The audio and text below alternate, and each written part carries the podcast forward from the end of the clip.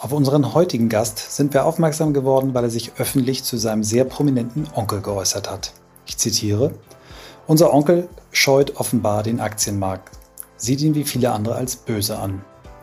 Eine schnelle Recherche ergab, dass wir ihn unbedingt zu uns einladen wollten, denn seine Geschichte bietet sehr viel mehr als die familiäre Anekdote, die wir später gemeinsam auflösen werden.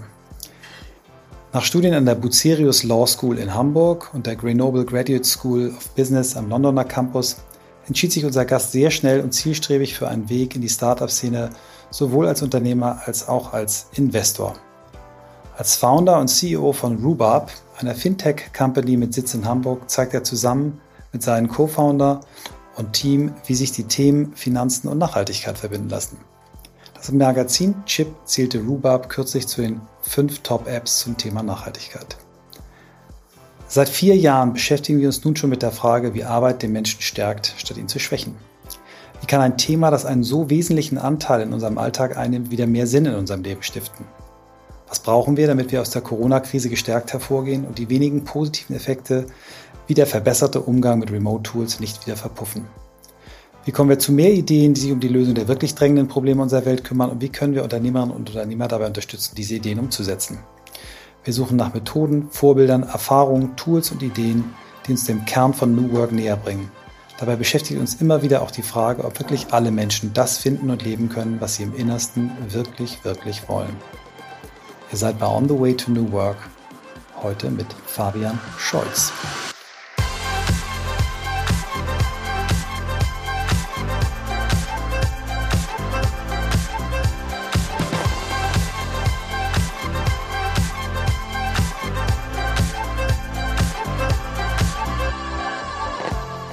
Ja, hallo Fabian, toll, dass du dabei bist. Hallo Michael, vielen Dank für die Einladung. Ich freue mich sehr. Ja, um die Geschichte der Anmoderation nochmal ganz vollständig zu machen. Also eigentlich hat mich ein, ein Freund, Ralf Denkmann in Kiel, auch jemand, der aus der Finanzbranche kommt, auf dich aufmerksam gemacht, auf deine Story. Er hat dich, glaube ich, bei Gabor Steingart oder so gehört und hat gesagt, Michael, Fabian Scholz, den musst du in deinen Podcast nehmen. Das ist der eigentliche Grund. Also Shoutout an meinen Freund Ralf und danke, dass du die Einladung angenommen hast. Ja, dann auch von mir natürlich ganz liebe Grüße an Ralf und äh, vielen Dank an euch für die Einladung. Äh, wie gesagt, eine große Ehre. Super. Ähm, du kennst ja ein bisschen unseren Podcast, jetzt hast, glaube ich, ein, zwei Folgen mal dir auch angehört und äh, hast mitbekommen, dass die Frage aller Fragen bei uns immer am Anfang gestellt wird, nämlich die Frage, wie bist du der Mensch geworden, der du heute bist? Ja, das ist eine hervorragende Frage, auf die ich wahrscheinlich gar nicht unbedingt äh, die perfekte Antwort liefern kann, weil wie so häufig im Leben vermutlich ein objektiver Dritter zu einem schlaueren Rückschluss kommen würde, als wenn man das in der Selbstbetrachtung analysiert.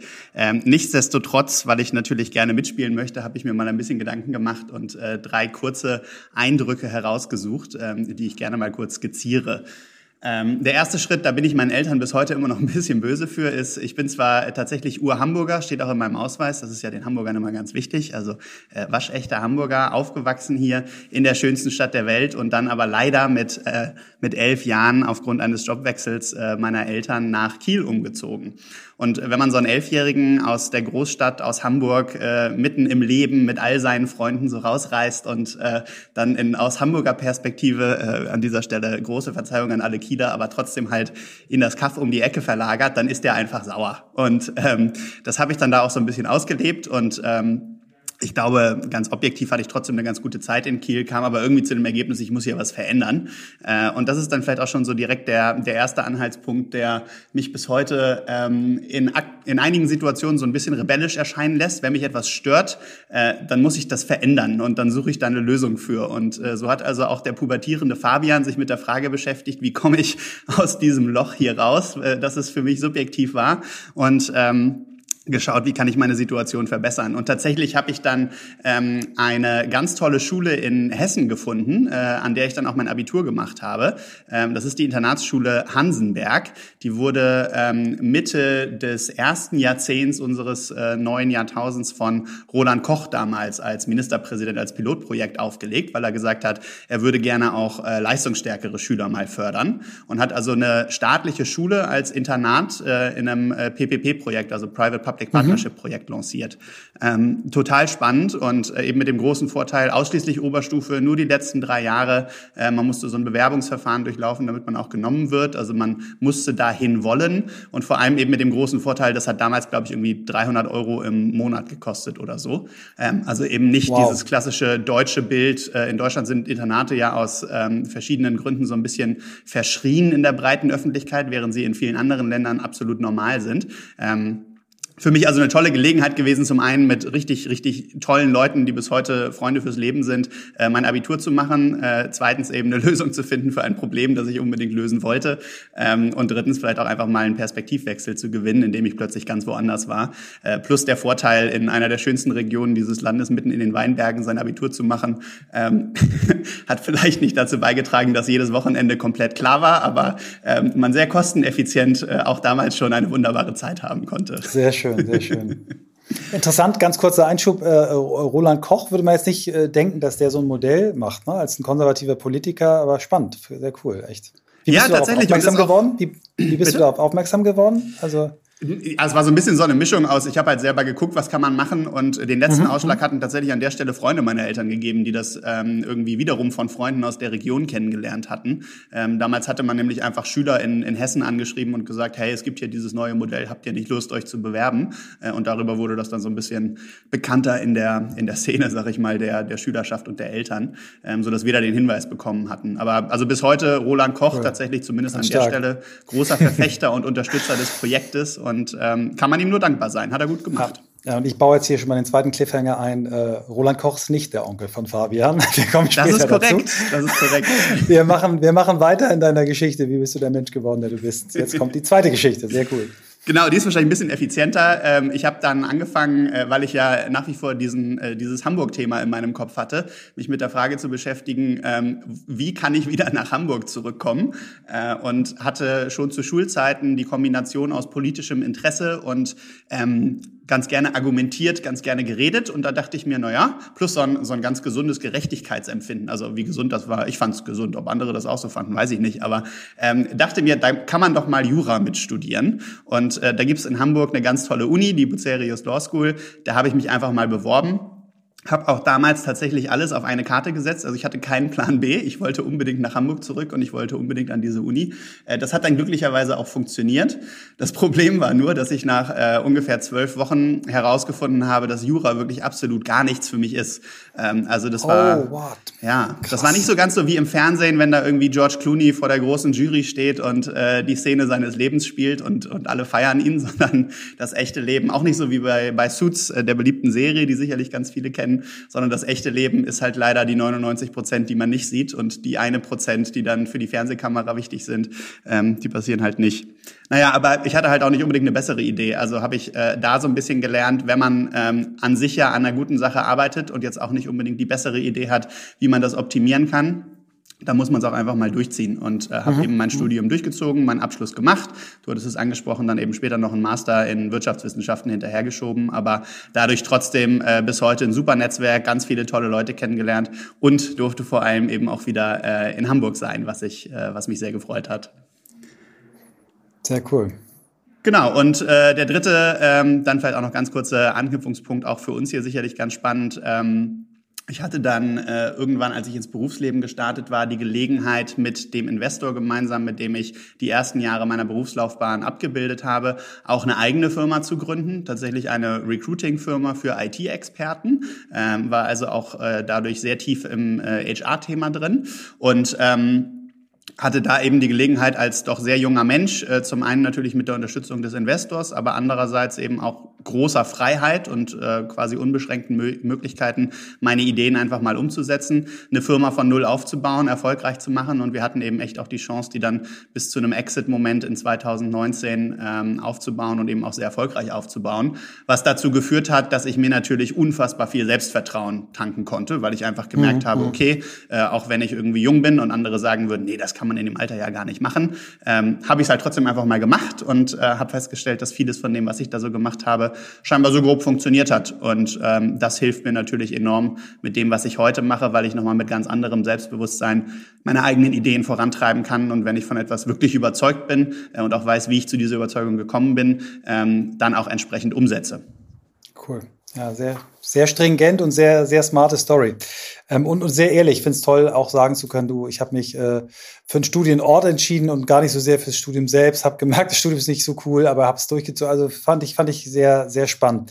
Ähm, ich habe in deinem, deinem CV äh, die Station Truventuro äh, gelesen und dann im Anschluss äh, Dreamlines, wo du ja äh, sehr, sehr schnell dich entwickelt hast und dann äh, auch äh, sag mal, als Head of Australia, äh, also sehr international Funktion gemacht.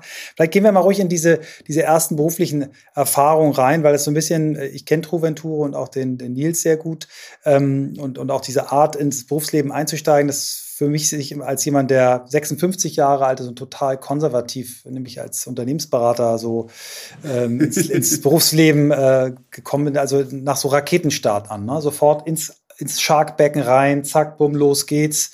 Äh, lern selber schwimmen, ach wie, du hast keinen kein äh, Käfig, um dich gegen die Haie zu schützen, dann bau dir einen. Erzähl mal ein bisschen, ob das so ist, wie ich es mir gerade jetzt so vorstelle, oder ist das, ist das auch eine ganz normale Art, in sein Berufsleben reinzukommen?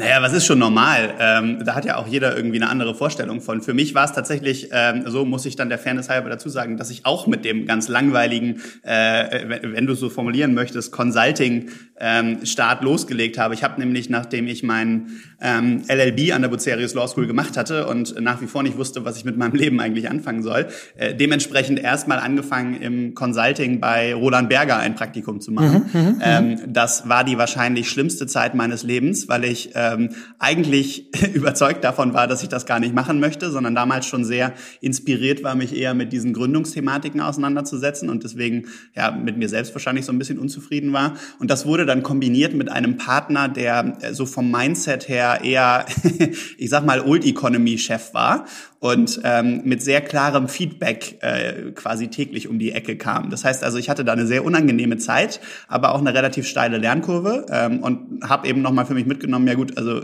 wenn du selber eigentlich schon weißt, dass es nicht das Richtige ist und dann ist es natürlich besonders hart, wenn es kombiniert wird mit jemandem, der dir das auch sehr klar feedbackt, insbesondere als junger Mensch, wo man noch nicht so viel gesehen hat von der echten Welt, ist man dann ja direkt erstmal am Boden zerstört.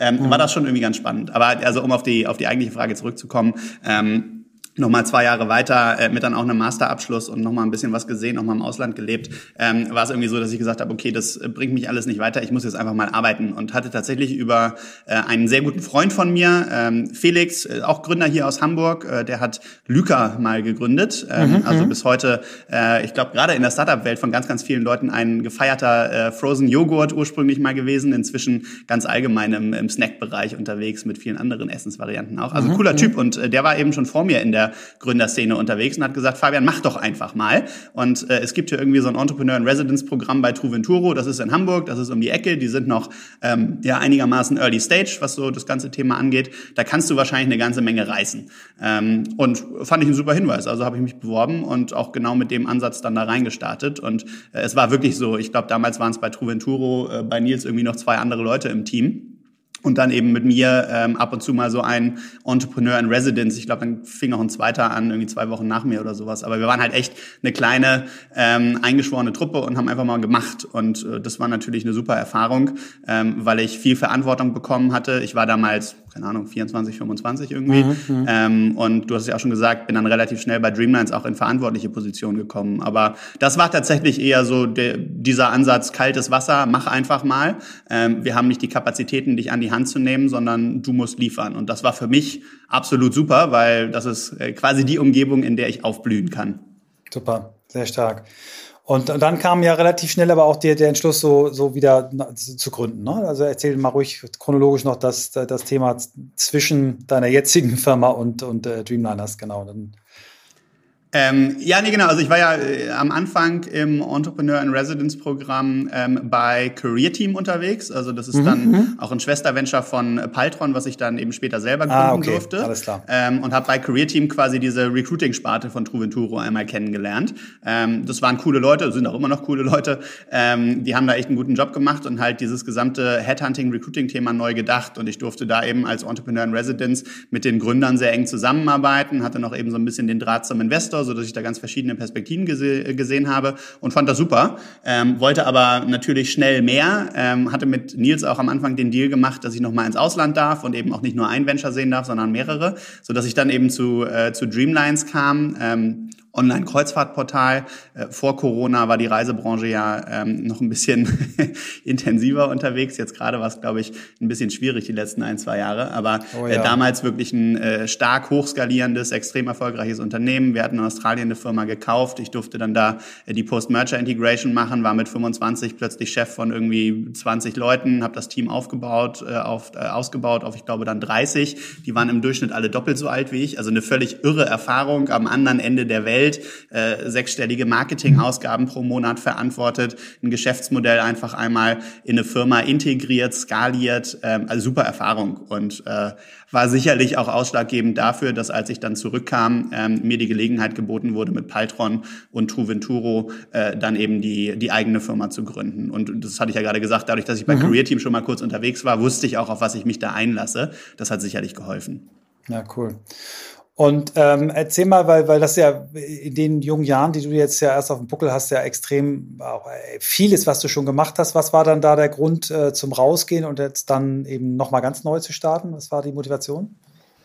Ähm, also der konkrete Grund war tatsächlich, wir hatten aus meiner Sicht die Erfolgsgeschichte einmal zu Ende geschrieben. Mhm. Ähm, ich habe wirklich von null äh, gemeinsam mit Josef, der da mein Co-Gründer war bei, ähm, bei Paltron, also wir wurden dann zu zweit als Team quasi losgeschickt, äh, Truventuro im Hintergrund, die Career Team Gruppe an unserer Seite, wo man eben schon Erfahrung in anderen Recruiting-Bereichen hatte und uns wurde einfach das Thema zugetragen, ähm, eine solche Firma dann aufzubauen für das Thema IT-Recruiting. Und äh, wir durften dementsprechend wirklich ein Team von null aufbauen, äh, ein Sales-Funnel aufbauen. Ähm, die gesamte Organisation drumherum, Prozesse bauen, wie mache ich eigentlich das perfekte Recruiting für IT-Experten und so weiter, ähm, haben eine Brand entwickelt, also Paltron als Marke von null einmal äh, hochgezogen. Äh, das hat ein paar Abende und ein paar Kästen Bier gedauert, bis wir da überhaupt mal bei einem Namen angekommen sind, plus ein paar Diskussionen mit ein paar Anwälten, weil der Markenrechte dann auch immer noch mal eine Rolle spielen. Also irgendwie so wirklich einmal so das komplette ähm, Alphabet durchexerziert, was so ein Gründungsthema angeht, aber natürlich in einem extrem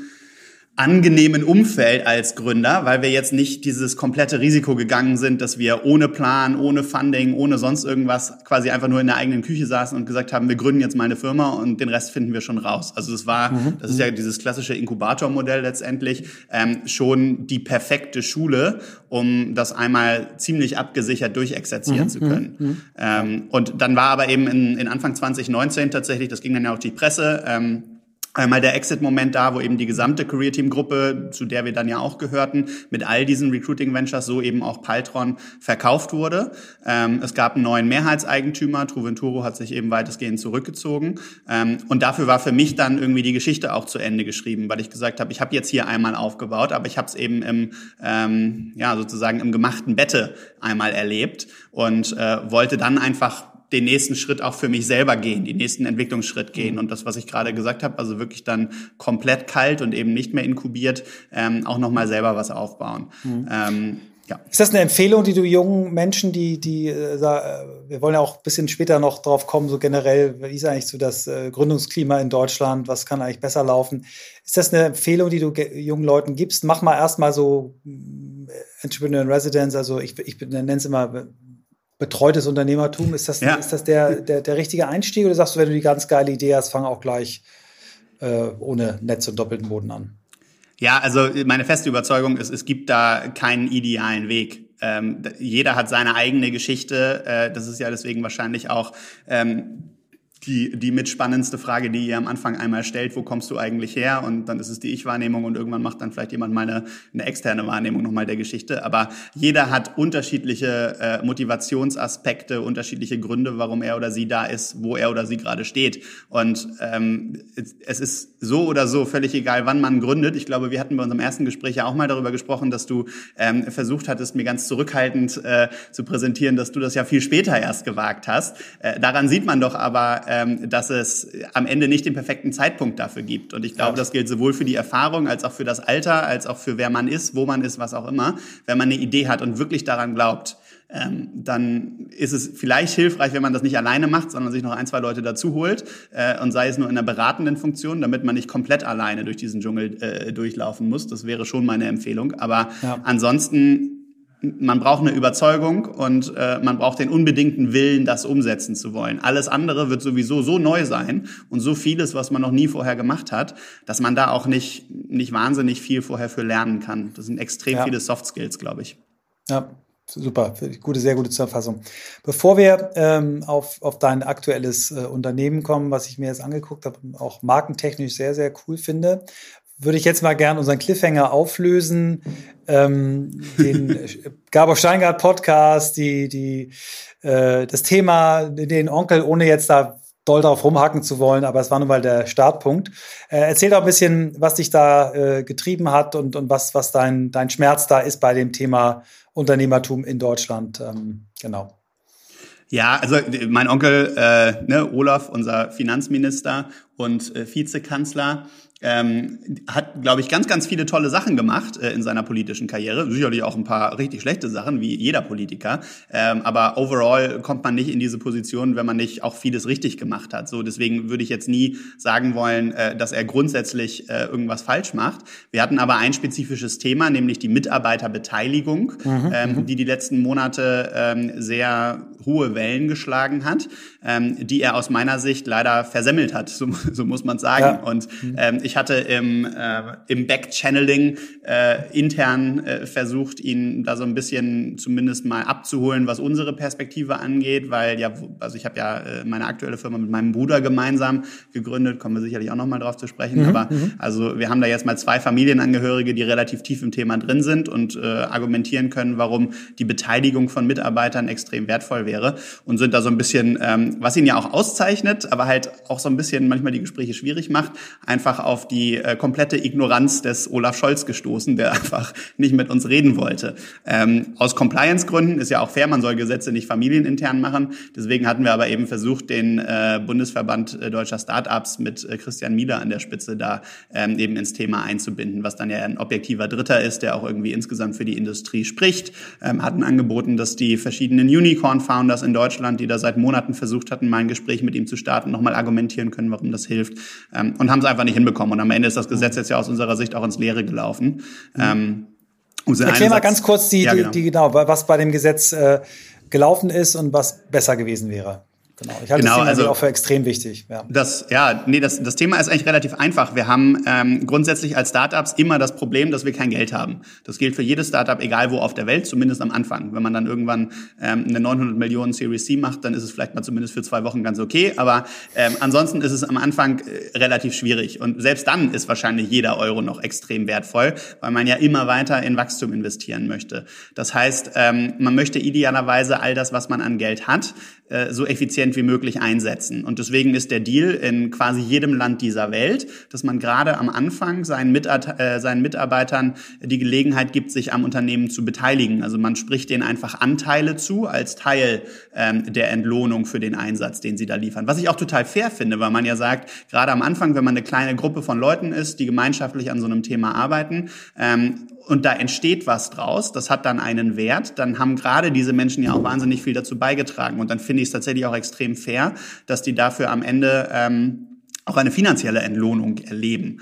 Und das ist aktuell in Deutschland tatsächlich nicht so richtig möglich. Ähm, es gibt für Aktiengesellschaften, da wurde jetzt auch dieser Gesetzentwurf dann entsprechend nochmal ähm, angepasst, die gab es schon historisch und gibt es jetzt eben noch ein bisschen mehr die Gelegenheit, ähm, Mitarbeiter äh, zu beteiligen, indem man da gewisse Steuererleichterungen anbietet.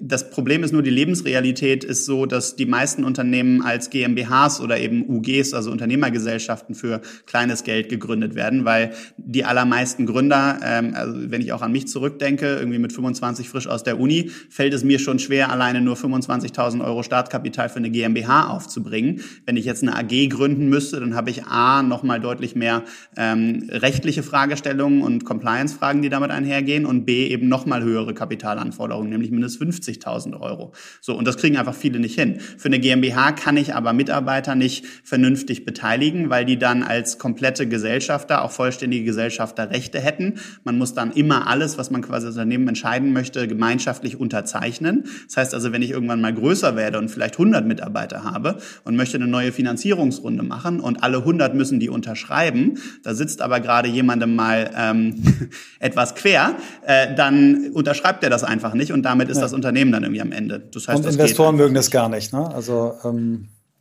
Genau, und also da war uns immer ganz wichtig auch zu betonen, es geht ja äh, da jetzt ja nicht grundsätzlich darum, die Mitarbeiter ähm, Mitspracherechte einzuschneiden. Ich glaube, da sind wir in Deutschland ja auch schon extrem stark. Ähm, und das ist auch was, was überhaupt nicht das Ziel war, sondern eben wirklich einfach diese rein gesellschaftsrechtliche Problematik. Klar. Das Risiko ist schlichtweg nicht zu verkaufen. Das kann man einem Investor nicht nee. verkaufen, dass da 100 nee. Leute alles mitentscheiden müssen. Nee, und es ist auch in der Praktikabilität äh, ist ja so, dass ja auch jeder eine Gesellschaftsversammlung einberufen kann dann, ne? Also, ja, genau. Äh, ja. ja, gut, da ja, wir haben das damals... Mhm. Wir haben es damals äh, anders gemacht. Wir haben, als, als äh, ich meine erste Firma gegründet habe, die Agentur, haben wir äh, eine Beteiligungs-GBR gegründet. Und die hat sich quasi an dem Unternehmen beteiligt und die Anteile der Mitarbeiter waren dann quasi in dieser Beteiligungs-GBR gepoolt. Da gab es auch einige von irgendwie GBR doof, aber wir konnten das, glaube ich, ganz gut und glaubhaft vermitteln, hatten dann selber, wir beiden Gründer, auch noch einen Mini-Anteil da drin, dass wir auch gesehen haben, was da passiert. Und dann hat eben, äh, war in der Geschäftsordnung so veranlagt, dass dann eben zwei Vertreter dieser GBR äh, äh, dort mitgesessen haben. Und das hat eigentlich ganz gut funktioniert. Also, aber es ist natürlich auch kompliziert und äh, ich verstehe schon den Punkt, ja. Genau, das ist eher das Thema. Ne? Also man kann natürlich ähm, für vieles im Leben, so auch hier, eine Lösung finden. Die einfachste Lösung ist, gründe eine AG. Das einfache Gegenargument ist, ich habe das Geld dafür nicht. Äh, Alternative, man kann jetzt ja inzwischen sogar im Zweifel über tokenisierte Mitarbeiterbeteiligungen auf Blockchain-Basis im Zweifel ganz kreativ werden. Also man kann sich schon verschiedene Lösungen äh, da überlegen. Das Problem ist ja nur, wenn ich das ähm, straightforward machen möchte und sagen möchte, es ist doch eigentlich eine gute Idee, dass Menschen am Unternehmenserfolg partizipieren, wenn sie dazu beigetragen haben, dass da was Großes aufgebaut wird, dann sollte ich das aus meiner Sicht nicht komplexer machen, als es sein muss. Und es wird in der Realität so sein, dass die meisten eben weder eine AG gründen, noch sich mit komplexen Zusatzgesellschaften auseinandersetzen wollen, sondern eben einfach sagen, wir machen es anders. Deswegen gibt es eben aktuell das Modell der virtuellen Beteiligung. Das heißt, das ist ein mhm. rein schuldrechtliches Versprechen an den Mitarbeiter und wird dann irgendwann ausgezahlt als Lohn. Das ist auch in Ordnung. Ähm, das ist nur einfach international nicht kompetitiv, weil man eben international große Steuervorteile bekommt, weil man eben als echter ähm, Anteilseigner mit einer separaten Share Class am Unternehmen beteiligt werden kann. Das ist auch emotional nochmal was anderes, ob ich jetzt ja, sage, ich habe hier ein Papier, wo drauf steht, du bekommst irgendwann mal Geld, oder ob ich eben sagen kann, ich habe echte Anteile an diesem Unternehmen. Also ich finde auch die Emotionen machen da durchaus was aus. Und ähm, ja, jetzt sind wir leider im Ergebnis zu einem zu einem äh, Wurf gekommen, wo eben für AGs da ein paar Steuererleichterungen erreicht wurden. Ähm, unter anderem ging es so ein bisschen um die Frage, wann muss denn sowas besteuert werden, weil grundsätzlich, wenn man eben Anteile zugesprochen bekommt, das in der Situation schon versteuert werden muss. Wenn ich mir jetzt vorstelle, ich gebe einem Mitarbeiter, der vielleicht sogar frisch von der Uni kommt, der hat genau das gleiche Problem wie der Gründer, der eben das Startkapital für die Gesellschaft nicht hinbekommt, dem gebe ich jetzt Anteile und der muss direkt erstmal mehrere tausend Euro Steuern zahlen. In der Situation hat er das Geld sowieso nicht. Selbst wenn er es hätte, würde er sich aber wahrscheinlich mit der Frage beschäftigen, hm, das wird jetzt vielleicht in fünf bis zehn Jahren mal einen Wert haben, aber ob es den tatsächlich jemals erreicht, weiß ich nicht. Das heißt, ich gehe jetzt hier in Vorleistung, zahle viele tausend Euro und weiß gar nicht, ob ich jemals was was davon habe. Das ergibt also einfach keinen Sinn. Und dann auch so Sachen wie, man muss es dann eben versteuern, wenn man den Arbeitgeber wechselt oder nach irgendwie Zeitablauf, hat auch nicht mehr, wir sprechen ja auch über New Work hier, so richtig viel mit der mhm. Lebensrealität zu tun, weil es ist völlig normal, dass heutzutage Menschen auch mal nach zwei, drei oder vier, fünf Jahren den Job wechseln. Dann ist aber im Zweifel genau das Gleiche. Sie haben immer noch kein Geld bekommen und müssten dann Steuern zahlen auf etwas, was nicht funktioniert. Und wir haben zum Beispiel ja, ja gerade mit BioNTech oder CureVac schöne Beispiele in Deutschland dafür, dass gerade bei so ähm, technisch anspruchsvolleren ähm, Lösungen es auch mal 15 oder 20 Jahre dauern kann, bis ein Durchbruch kommt. Aber warum sollte dann jemand im Zweifel fünf oder zehn Jahre vorher Steuern darauf zahlen und hat eben immer noch kein Geld dafür bekommen? Also ja, ja, aus meiner Sicht einfach fehlincentiviert. Ja, und ich glaube auch, was du angesprochen hast, dieses international einfach nicht kompetitiv. Ich habe äh, sehr früh äh, einem, bei einem meiner ersten äh, Valley-Besuche so eine wunderbare Geschichte gehört bei, bei Google. Da war irgendwie Mitarbeiternummer, nagel mich nicht fest, aber 35 war der Koch. Charlie hieß der. Ne? Der hat zusammen mit den beiden Gründern eben diese Idee auch geboren. Jeder Google-Mitarbeiter soll nicht mehr als 30 Meter gehen, bis er was zu essen kriegt in die Küche oder irgendwann später dann auch Restaurants. Äh, ich habe den dann mal bei so einem Koch-Event kennengelernt. Auch eine super lustige Geschichte war das, aber deswegen erzähle ich nicht. Aber der hat dann irgendwie 70 Millionen oder so gekriegt, weißt du? So, wo du sagst, ja, der Koch, ja, geil. So. Ja, das, und ist krass. Äh, ja. Es gibt da wirklich ja. ja. schöne Beispiele. Also in Deutschland ging jetzt gerade die West Wing Mafia, glaube ich, so ein bisschen durch, durch Social Media, wo mal gezeigt mhm. wurde, was aus den frühen äh, Mitarbeiterinnen und Mitarbeitern von äh, West Wing entstanden ist, mhm. die dann mhm. eben selber mhm. irgendwann zu Unternehmern wurden. Bei ja. N26 sieht man, glaube ich, inzwischen auch so ein paar Beispiele. Da ging, glaube ich, letztens durch die Presse, dass der, was der US-Chef oder so, jemand jedenfalls ausgestiegen ist, weil er eben selber ein Unternehmen gründen wollte, wo dann mhm. Valentin auch mhm. gesagt hat, ich finde das super, ich unterstütze das. Ähm, genauso die PayPal-Mafia, die international ja, ja. Äh, sehr berühmt ist, wo dann eben die äh, die, die frühen Mitstreitenden von, äh, von PayPal die Gelegenheit hatten, eigene Unternehmen zu gründen. Also man sieht ja ganz häufig, dass das, was daraus entsteht, jetzt nicht unbedingt einfach nur der Reichtum Einzelner ist, die sich dann auf die Bahamas zurückziehen, sondern das sind ja Leute, die haben scheinbar sowieso so einen unternehmerischen Drive. Sonst würde man sich ja auch nicht irgendwie dafür entscheiden, ganz am Anfang in ein Hochrisikoumfeld zu gehen, um bei einem jungen Startup mitzuarbeiten. Da braucht man ja auch so einen, so einen gewissen Pathos für das Thema. So, und das sind dann meistens eben auch die Leute, die dann nicht nach fünf Jahren, selbst wenn sie 70 Millionen bekommen haben, wie hier, sich an den Strand legen, sondern die machen dann weiter. Und auf der einen Seite investieren sie vielleicht in andere Unternehmen, also das befördert ja auch wieder das Ökosystem, oder aber sie starten sogar selber welche. Und ähm, das ist doch eigentlich toll. Und das ist ein Zyklus, den man aus meiner Sicht eher befördern sollte. Aber ja. das ist in Deutschland noch nicht so ganz angekommen. Wir kommen zu unserem heutigen Werbepartner. Das ist die Firma von Christoph Blackboard. Und Blackboard sucht Verstärkung im IT-Support und Partnermanagement. Du begeisterst dich für moderne Technologien und kennst immer die neuesten Techniktrends. Du hast Lust, die neue Welt der Arbeit nicht nur kennenzulernen, sondern auch ein Teil davon zu sein. Dann bist du im Blackboard Systems Bereich genau richtig. Und zum nächstmöglichen Zeitpunkt suchen die nämlich eine Person, die die Kunden rund um ihre Fragen zu den Cloud Partner Tools wie zum Beispiel MS Office 365 oder Google G Suite unterstützen kann. Darüber hinaus wärst du im regelmäßigen Austausch mit den Partnern von Blackboard, baust die Beziehung aus und hältst dich auf dem Laufenden, was Neuerungen bei den Tools angeht. Und neben deiner Begeisterung für IT-Themen solltest du natürlich eine hohe Lernbereitschaft mitbringen. Und das Gute ist, wenn du bisher noch keine großen Erfahrungen im Umgang mit Cloud-Tools gesammelt hast, bildet dich Blackboard im Rahmen des Onboardings mit zertifizierten Toolschulungen aus und bietet dir eine ganz, ganz enge Betreuung. Also wenn du Lust hast, in einer wirklich coolen Crew zu arbeiten, die die neue Welt der Arbeit mitgestalten will und es auch schon tut, und du mit deiner technischen Neugierde das Team unterstützen kannst und willst, dann bewirb dich jetzt unter jobs.blackboat.com. Und noch ein kleiner Nachklapper an eigener Angelegenheit. Ähm, ich arbeite mit Blackboat schon sehr, sehr lange zusammen, ähm, bin ein großer Fan des Teams, habe dort wirklich viele, viele gute Menschen, feine Menschen, schlaue Menschen kennengelernt. Das ist eine großartige Kultur in dem Unternehmen. Ähm, die arbeiten mit dem Gallup Strength Finder. Das heißt, jede Mitarbeiterin, jeder Mitarbeiter macht diesen Test, lernt ihre bzw. seine Schwächen kennen. Äh, die Teams reden untereinander und es wird wirklich ähm, bei der Entwicklung der Rollen und der Weiterentwicklung der Rollen, die die Menschen dort in der Firma haben, sehr darauf geachtet, dass es stärkenorientiert ist. Und ich hatte das große Glück und die große Ehre, ein bisschen beteiligt zu sein an der Entwicklung des Purpose von äh, Blackboard und ähm, der ist wirklich sehr, sehr schön und er heißt Free People from the Old Way of Working by Leveraging Future Technologies. Und wenn dich das anspricht und du glaubst, du kannst dazu etwas beitragen, dann bist du richtig bei Blackboard und du bewirbst dich unter jobs.blackboard.com. Und zurück geht's zum Podcast. Und ich, äh, und dann lassen wir deinen Onkel auch äh, in Ruhe. ich, ich, ich, ich kenne ihn auch persönlich und habe auch äh, in Hamburg äh, tolle Begegnungen mit ihm gehabt und fand auch ganz vieles toll, was er hier gemacht hat. Auch nicht alles, aber vieles. Äh, lassen wir ihn auch in Ruhe. Äh, aber das ist ja eigentlich nicht verständlich, dass, äh, dass die SPD äh, das nicht fördert, ne? dass, dass ein, unter einem Unternehmen institutionalisiert wird, dass die Mitarbeiterinnen und Mitarbeiter, die früh dabei sind, die, die ordentlich ins Risiko gehen, die für weniger Geld arbeiten, dass die äh, wirklich äh, stressfrei mit incentiviert werden. Aber okay, soll nicht unser Thema sein. Wir kommen jetzt mal zu der, der, äh, deiner letzten Gründung, die, die große eigene Gründung mit deinem Bruder und noch einem weiteren Gründungspartner, glaube ich, zusammen. Erzähl mal ein bisschen die, die Gründungsgeschichte. Vielleicht erzählst du auch ein bisschen, was hast du aus den äh, Jahren davor mitgenommen äh, als Best Practice? Was hast du vielleicht auch anders gemacht? Also ein bisschen vielleicht uns nochmal da reinführst in Rhubarb. Geiler Name, geile Marke. ja, danke dir. Wir finden das tatsächlich auch ganz, äh, ganz charmant. Also vielleicht kurz zum, zum Namen, äh, zur Idee. Äh, wir hatten auch da wieder ähm, so ein bisschen die Problematik, was kriege ich eigentlich aktuell für Domains und was kriege ich für Markenrechte noch irgendwie durch und wollten aber gleichzeitig was Kurzes, Einprägsames haben. Das, das ist ja dann, kennst du sicherlich als Experte für das Thema mit die größte Herausforderung, auch nicht in irgendeiner Sprache plötzlich eine Beleidigung ist oder sowas. Also da gibt es ja mhm. verschiedene mhm. Probleme, die man bedenken muss. Und hatten dann mal so ein Brainstorming gemacht, wo ähm, wir mit der Frage konfrontiert wurden, wie soll denn eure Marke mal schmecken, wenn es die später gibt? Ähm, eine Frage, die für drei analytische Köpfe, wie wir sie sind, so ein bisschen schwierig zu beantworten war. Es stand aber Rhabarberschorle auf dem Kopf. Und weil eben unser dritter Mitgründer, unser CTO Calvin Brite ist und wir das Ganze auf Englisch gemacht haben, Rhabarber auf Englisch heißt Rhubarb, ähm, haben wir das einfach mal kurz gegoogelt und der erste Treffer tatsächlich in der Trefferliste war. Ähm, Rhabarber, super lecker, wenn man äh, was draus gebacken oder äh, irgendwie ein Getränk draus gemacht hat oder was auch immer.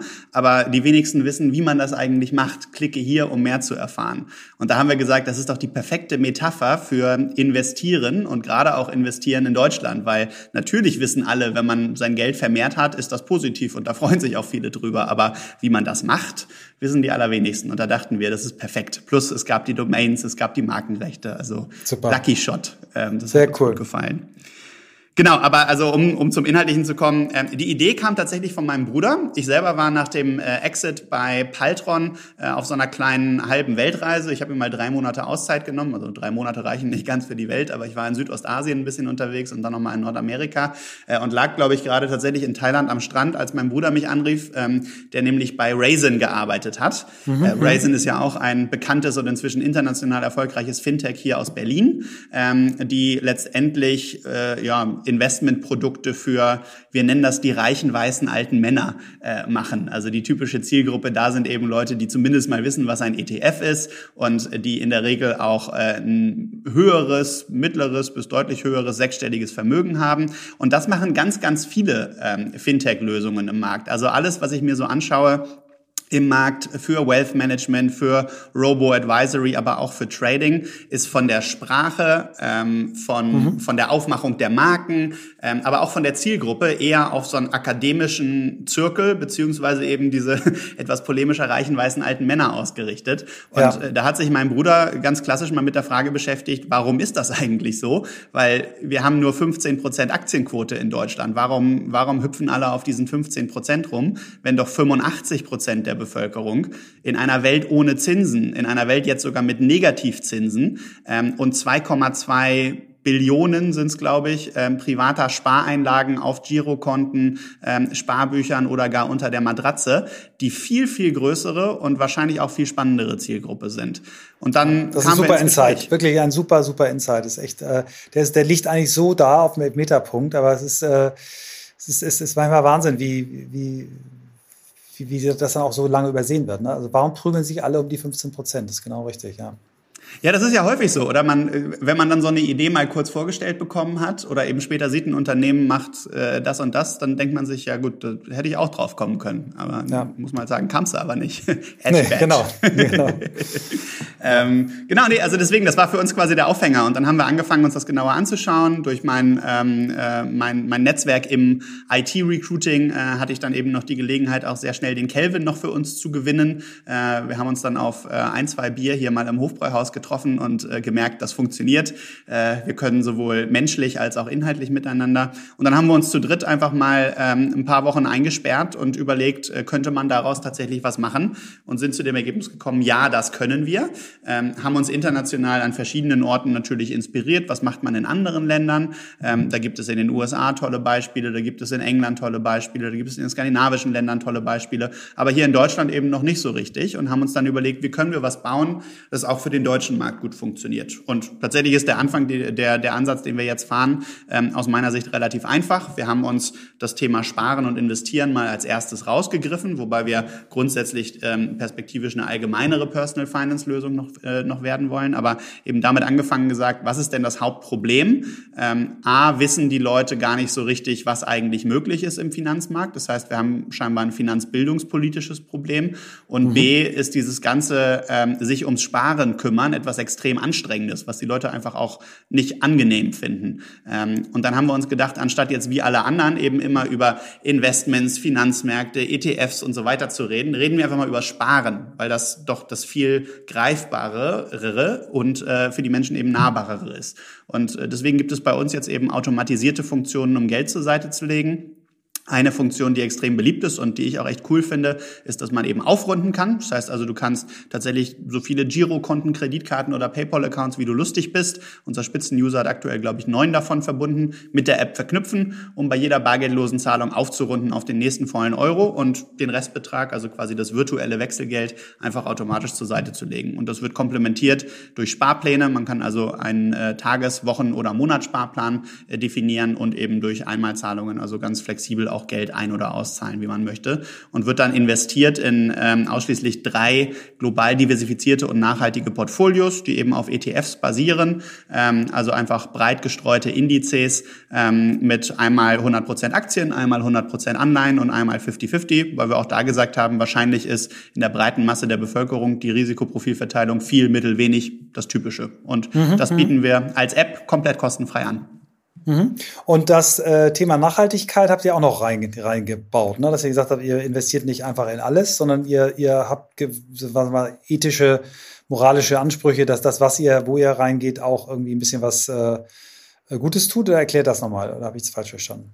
Genau, also wir würden uns tatsächlich jetzt nicht vordergründig als Impact-Unternehmen definieren. Mhm, da gibt's mhm. ja viele von, äh, finde ich auch in Ordnung, aber wir haben gesagt, wir sind ganz grundsätzlich eine Personal Finance-Lösung. Wir finden mhm. nur, dass wir als ähm, Gesellschaft allgemein eine Verantwortung haben. Das ist ja inzwischen auch Gott sei Dank bei vielen Menschen in den Köpfen angekommen, äh, uns einfach ein bisschen verantwortungsbewusster auch mit der Frage zu beschäftigen, wie sieht eigentlich die Zukunft unseres Planeten aus? Und äh, da ist natürlich die Finanzindustrie zum einen mal in den letzten 20 Jahren nicht wahnsinnig positiv aufgetreten. Deswegen fanden wir es irgendwie ganz charmant, vielleicht mal ein positives Gegenbeispiel zu lancieren. Ähm, und zum Zweiten aber natürlich extrem mächtig, was die Steuerung äh, der Weltwirtschaft angeht, weil insbesondere, wenn man sich das mal anschaut, so die Erfolgsstory von Indexfunds, also einfach von breit gestreuten Portfolios, ähm, wo inzwischen äh, unsägliche Summen drin liegen, die bei ganz, ganz vielen Unternehmen natürlich auch zu erheblicher Liquidität beitragen, äh, dann sorgt das dafür, dass das, was international investiert wird, auch zu einem Großteil darüber gesteuert wird.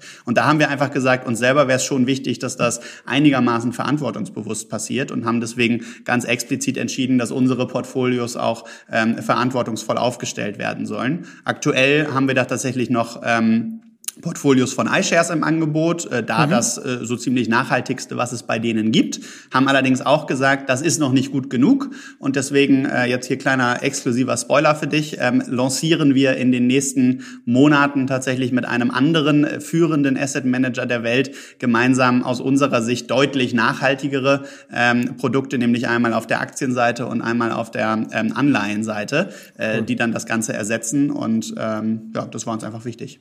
Super. Ähm, sprecht ihr schon über Größe, was ihr schon so, so Assets under Management habt oder seid ihr noch in so einer Phase, wo ihr sagt, das äh, geht noch niemand was an? Naja, wir sind jetzt sechs Monate live. Ähm, wir ja.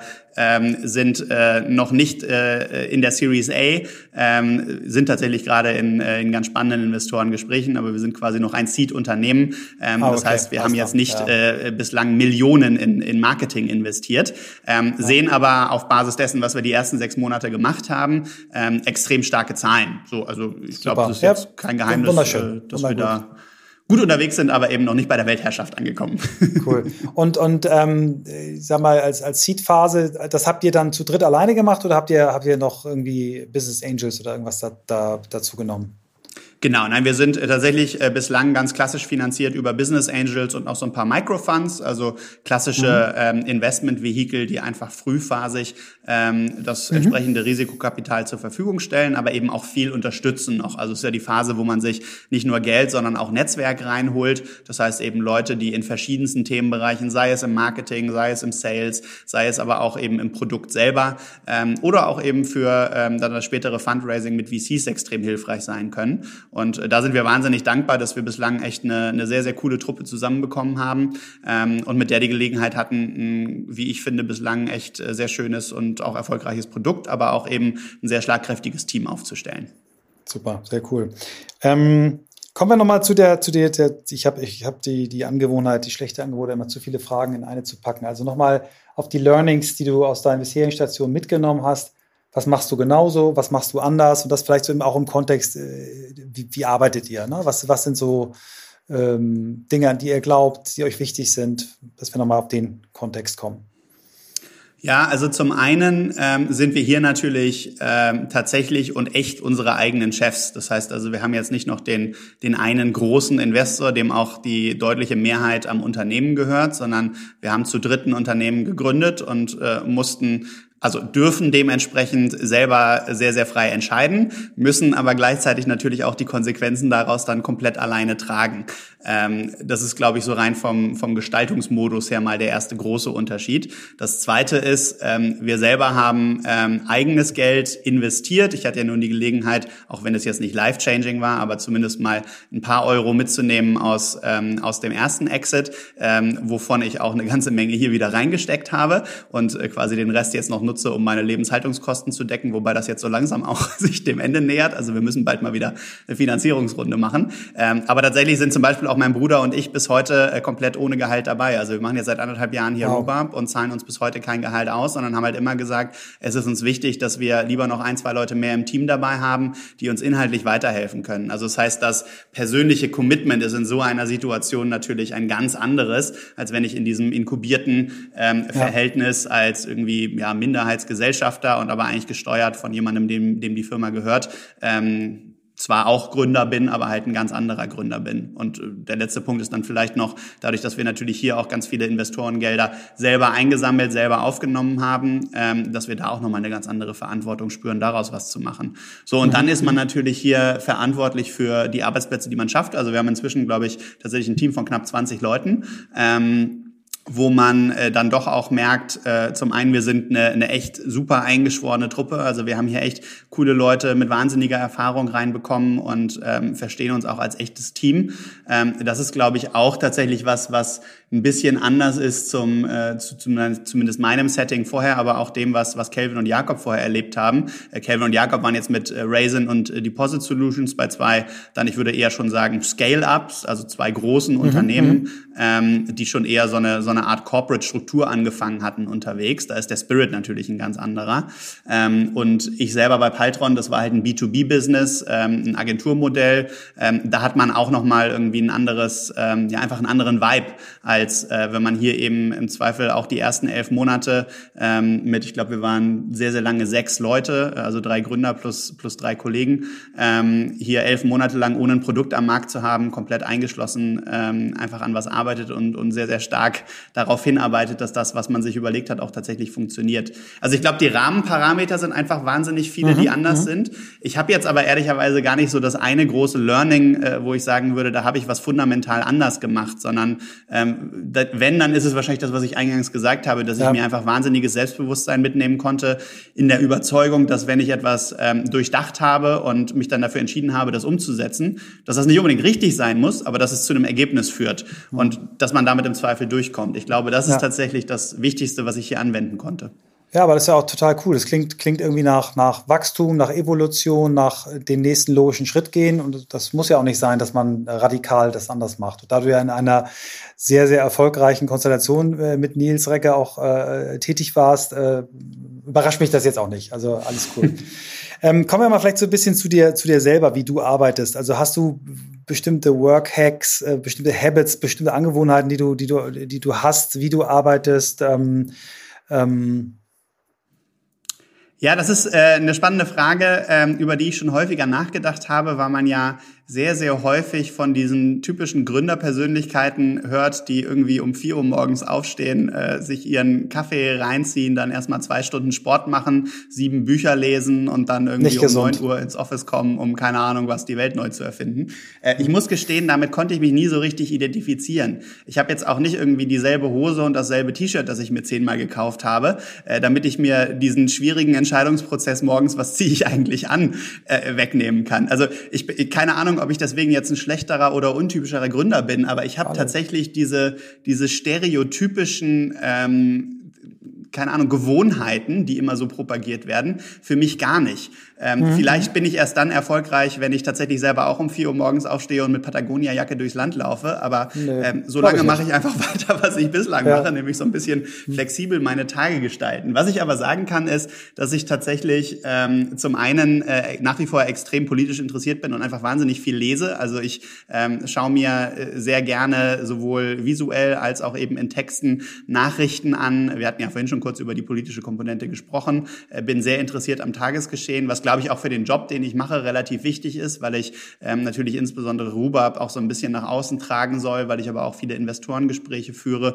Und da hilft es einfach immer, wenn man nicht nur ja, die, die eigene enge Brille hat, sondern auch ein bisschen mehr gesehen hat. Also tatsächlich starte ich jeden Tag mit äh, einer ganzen Menge an Newslettern, die ich so abonniert habe, von TechCrunch über die Elbvertiefung von der Zeit hier in Hamburg äh, bis hin zur Süddeutschen Zeitung ist da eine ganze Menge mit dabei.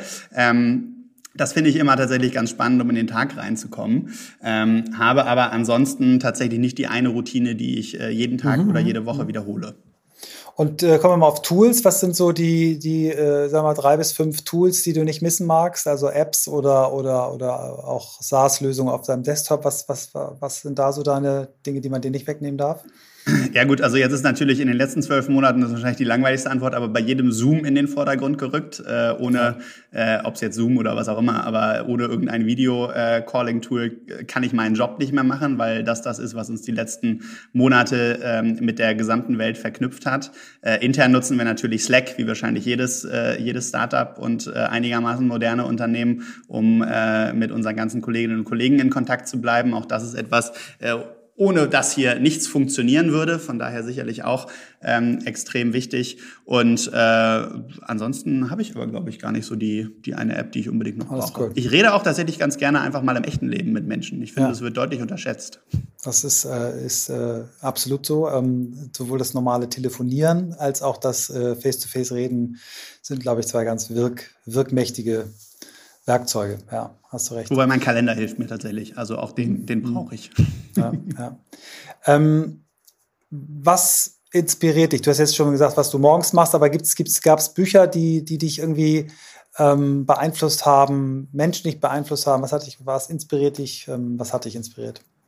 Ja, genau. Also ich glaube, es ist eine Mischung aus verschiedenen Faktoren. Zum einen mal, wenn wir uns die Menschen anschauen, und ich glaube, das ist tatsächlich das, äh, das Wichtigste, dann hatte ich äh, das Privileg, dass ich immer mit ähm, zum einen Menschen zu tun hatte, die irgendwie ihre eigenen Erfolgsgeschichten geschrieben haben und zum anderen aber auch ähm, einen extremen Drive hatten. Also wenn man jetzt einfach mal nur zu Hause anfängt und da weiß ich, bin ich wahnsinnig privilegiert, ähm, haben Jakob und ich zwei Eltern, die tatsächlich ähm, aus den allereinfachsten ähm, Verhältnissen gekommen sind und für sich individuell äh, tolle Karrieren aufgebaut haben. Also da war jetzt, mein Papa erzählt bis heute immer ganz stolz, wie ihm die Grundschullehrerin in der vierten Klasse gesagt hat, nee, also das mit dem Gymnasium, das machen wir hier nicht. Ähm, und seine Mutter dann intensiv dafür kämpfen musste, äh, dass er das trotzdem machen durfte.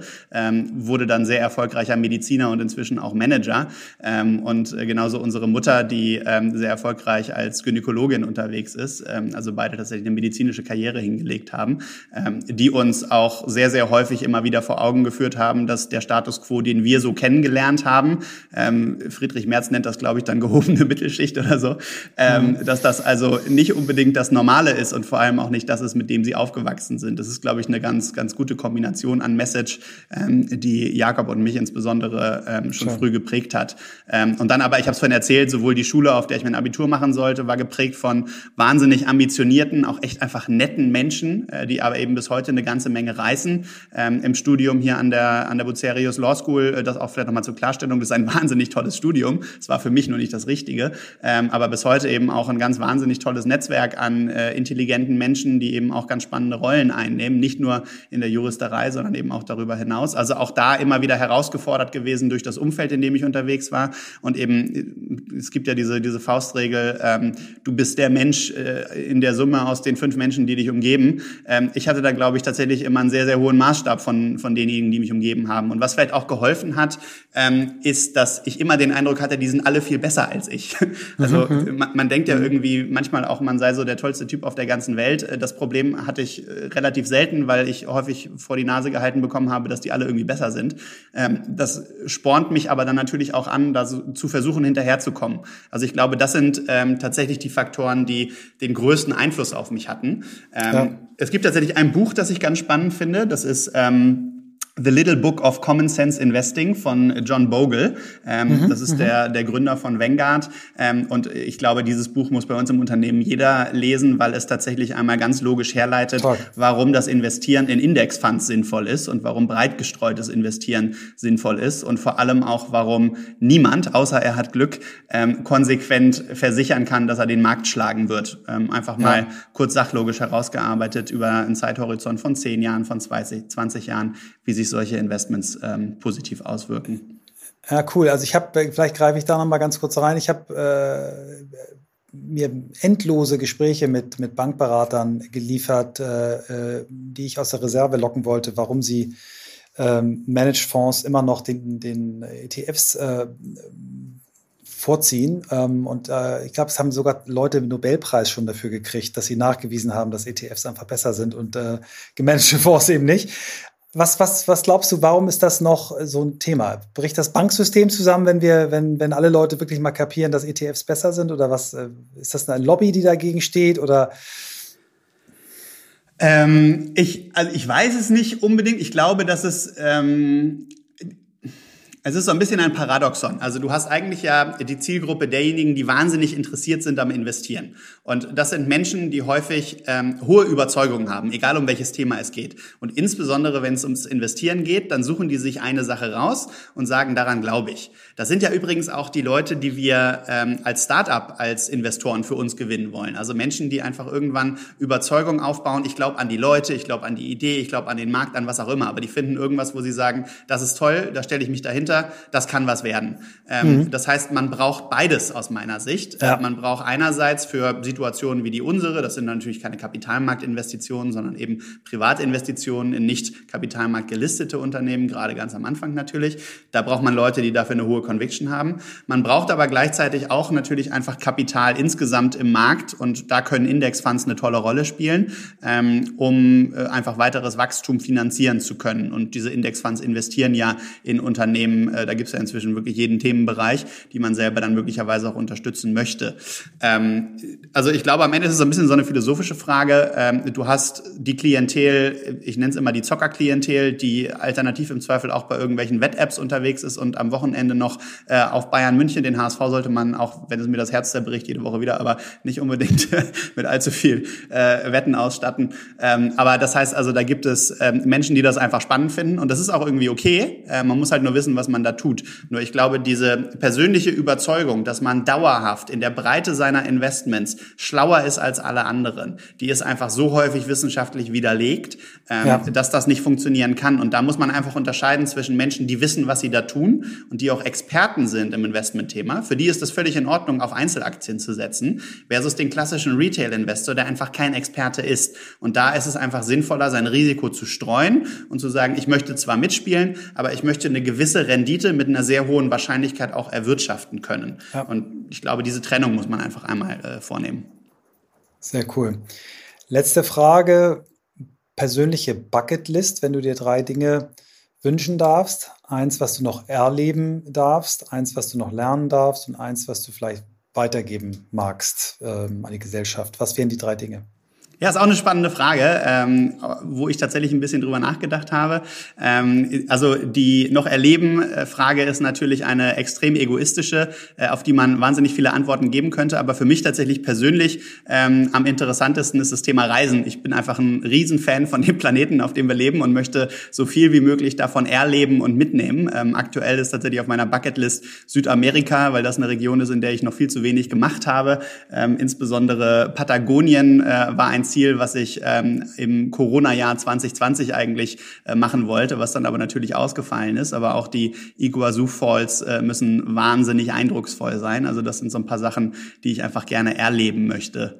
Ähm, zum Thema Lernen, äh, das geht vielleicht so ein bisschen damit einher. Ähm, ich bin extrem interessiert an Sprachen. Äh, für Südamerika wäre Spanisch natürlich wahnsinnig hilfreich. Ich hatte das äh, sowohl in der Schule als auch an der Uni mal, aber ist wieder so ein bisschen eingeschlafen zwischendurch. Insgesamt finde ich tatsächlich äh, romanische Sprachen wahnsinnig spannend. Also würde da gerne einfach Spanisch, Italienisch, Französisch, was auch immer, nochmal deutlich vertiefen. Wobei ich auch sowas wie Russisch oder Chinesisch, also die Sachen, die bei uns ein bisschen exotischer sind, aber die natürlich eine, eine extreme Rolle spielen in der Welt, wahnsinnig spannend fände. Also das finde ich einfach interessant.